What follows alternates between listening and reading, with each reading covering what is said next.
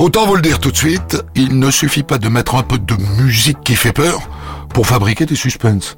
Dans Rendre la raconte, on a quelques secrets pour y arriver. Alors on va pas tout vous dire, mais je laisse le duel de Dieu le veut, l'un de mes auteurs, vous livrer une ou deux astuces. Pour faire du suspense, il y a une chose à laquelle tient Christophe absolument, c'est déjà de savoir de qui on parle. C'est très important. C'est-à-dire que quand on va parler, on va raconter l'histoire d'une personne, il faut qu'on connaisse son enfance. Et je crois que le suspense, ça part aussi de là. On, peut comprendre ce qui se passe qu'à partir du moment où on a bien posé le personnage. Et le suspense, il commence par là.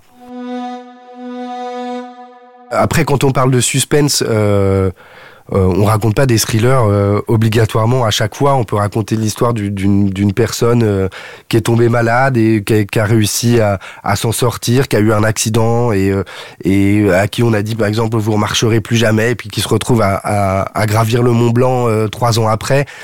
Il n'y a pas obligatoirement de suspense dans, dans ce genre d'histoire. Néanmoins, il faut toujours faire monter la sauce. Et ça, c'est surtout le travail de Christophe et c'est surtout euh, euh, bah, la magie de Christophe et de son professionnalisme et le fait qu'il y a y a que lui qui arrive à faire ce genre de choses et je crois que j'aurais beau travailler, travailler, travailler, je sais pas si j'arriverai à faire la, à, à, aboutir à ce même, à ce même travail final, quoi.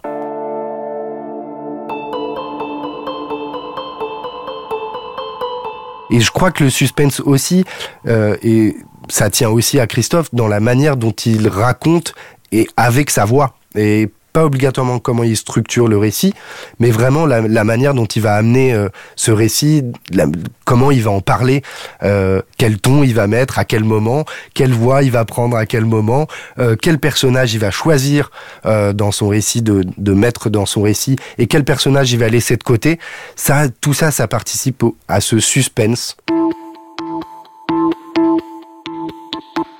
Est-ce qu'on peut écrire une histoire dont on n'a pas la fin? C'est un peu compliqué pour les auditeurs parce que au fond, c'est pas très cool pour eux de pas leur donner la fin d'une histoire. Je pense que en tant qu'auditeur, en tant que téléspectateur, en tant que fan de cinéma, on a envie qu'une histoire ait une fin. C'est compliqué aussi dans le sens où, par exemple, pour reprendre un, autre exemple, euh, moi j'aimerais bien parler de... Euh, j'ai fait pas mal de recherches pour parler des histoires d'ovnis ou d'enlèvements par des extraterrestres. C'est assez compliqué parce que euh, les deux fins possibles, c'est soit c'est un canular, soit on ne sait pas. Parce qu'on ne sait pas s'il y a des extraterrestres, est-ce que ça existe, il y a les pour, il y a les contre. Finalement, on ne sait jamais à la fin ce qui se passe, quoi. Enfin, la seule fin possible, c'est que c'est un canular, ou alors on ne sait pas. Donc c'est difficile de raconter ce genre d'histoire, par exemple mais c'est même, délicat pour nous, c'est moins, moins intéressant pour, euh, pour moi hein, en tant que, en tant qu'auteur sur, sur l'émission, et moins intéressant pour Christophe quand il n'y a pas de fin, parce que ça laisse un petit truc en l'air, et puis bah, euh, débrouillez-vous, débrouillez-vous avec ça.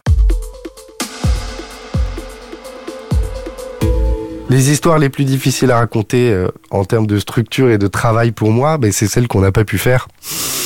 C'est celles qu'on n'a pas pu faire parce qu'elles sont trop longues, trop difficiles, euh, qu'on on aurait été amené à couper trop de choses dans, dans le récit, ce qui fait qu'on n'aurait pas compris. Et je pense là à l'histoire de Onoda, euh, qui est l'histoire d'un japonais qui a refusé de croire à la fin de la guerre, en la guerre 1945, et qui est resté euh, une trentaine d'années sur une île aux Philippines sa famille est venue sur l'île, ses amis sont venus sur l'île.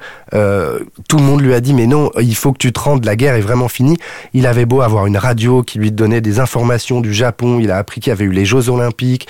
Il a appris qu'il euh, y avait des, lignes de train qui avaient été construites au Japon.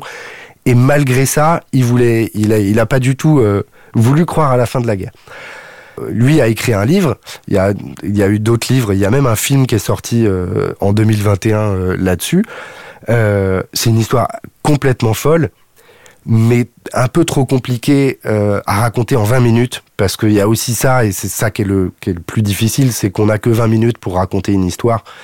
Donc raconter 30 ans de la vie d'une personne dans un petit speech comme ça, en deux minutes comme je viens de le faire, on a envie de, la, on a envie de connaître cette histoire. Raconter en 20 minutes, soit on va passer à côté de beaucoup trop d'éléments et du coup le, le récit va perdre beaucoup de saveur. Et, c'est dommage. Donc c'est ce genre d'histoires qui sont le plus difficiles à raconter et en général les plus difficiles on les fait pas. Dans les coulisses de Rondelat raconte est un podcast produit par Europe 1 Studio. Réalisation Mathieu Blaise. J'en profite pour dire merci aussi à mon équipe. À bientôt.